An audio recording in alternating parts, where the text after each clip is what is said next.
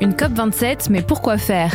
Alors que l'objectif de la COP21 de limiter le réchauffement climatique à plus 1,5 degré est désormais hors de portée selon le GIEC, ce 27e rassemblement peut-il vraiment faire une différence? On pose la question à Fabien Andrian Narissoa, journaliste à BFM Radio.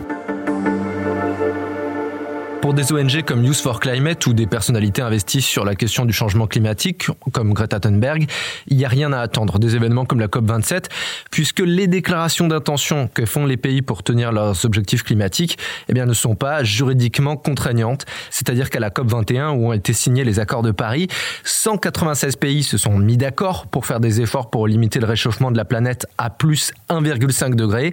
Mais si on regarde les moyens que se donne chaque pays pour y arriver, eh bien, on part plutôt sur une trajectoire de plus 3 degrés. L'an dernier à Glasgow pour la COP26, on a demandé à ces presque 200 pays donc d'être plus ambitieux et seuls 24 ont rehaussé ces promesses de changement. Un engagement pitoyablement pas à la hauteur, d'après le secrétaire général de l'ONU, Antonio Gutiérrez.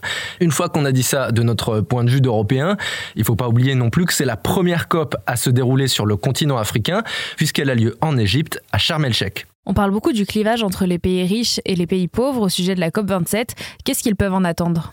Actuellement, on est dans une situation où des pays occidentaux qui sont d'anciennes puissances colonisatrices et qui se sont développés en polluant énormément à l'aide des énergies fossiles vont dire à des pays autrefois colonisés vous ne pouvez pas suivre le même chemin que nous et accéder à l'électrification, aux voitures individuelles ou encore à l'industrie comme nous on l'a fait. Et comme ces pays du Sud ont peu de ressources, il est question que les pays du Nord procèdent à un transfert de richesses pour les aider à se développer sans polluer. En 2019, les pays riches ont promis de collectivement verser 100 milliards de dollars par an à partir de 2020 pour aider ces pays pauvres. Sauf que ces milliards, eh bien, ne sont jamais arrivés. L'ONG Oxfam estime que 13 ans plus tard, seuls 21 à 24 milliards ont été fournis. Au-delà de cette dette climatique historique, il y a aussi la question de ce qu'on appelle les pertes et dommages qui vont être au cœur des négociations. Oui, parce que l'aide au développement est cruciale, mais les conséquences du changement climatique, elles sont déjà là, on l'a bien vu cette année, et malheureusement là encore, les premières victimes, ce sont les pays du Sud. On peut penser au Pakistan qui a connu des températures invivables, 50 degrés à l'ombre au mois de mai, puis des inondations extrêmes en août, un tiers du pays sous l'eau, à la clé plus de 1700 morts et des dégâts évalués à 30 milliards de dollars. Les pays pauvres demandent donc un mécanisme financier spécifique pour que les pays riches financent une partie de ces dégâts qui devraient crever le plafond. Les scientifiques estiment que les conséquences économiques pourraient atteindre 580 milliards par an jusqu'en 2030, puis tripler d'ici 30 ans. Jusqu'à présent, les États-Unis et l'Union européenne refusé catégoriquement même ce nouveau financement.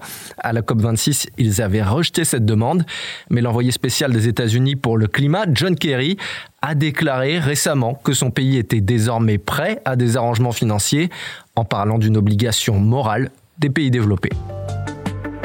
Merci d'avoir écouté ce nouvel épisode de la Question Info. Tous les jours, une nouvelle question, de nouvelles réponses. Vous pouvez retrouver ce podcast sur toutes les plateformes d'écoute, sur le site et l'application de BFM TV. N'hésitez pas à vous abonner pour ne rien manquer. À bientôt!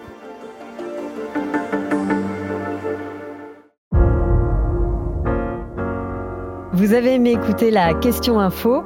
Alors découvrez le titre à la une, le nouveau podcast quotidien de BFM TV.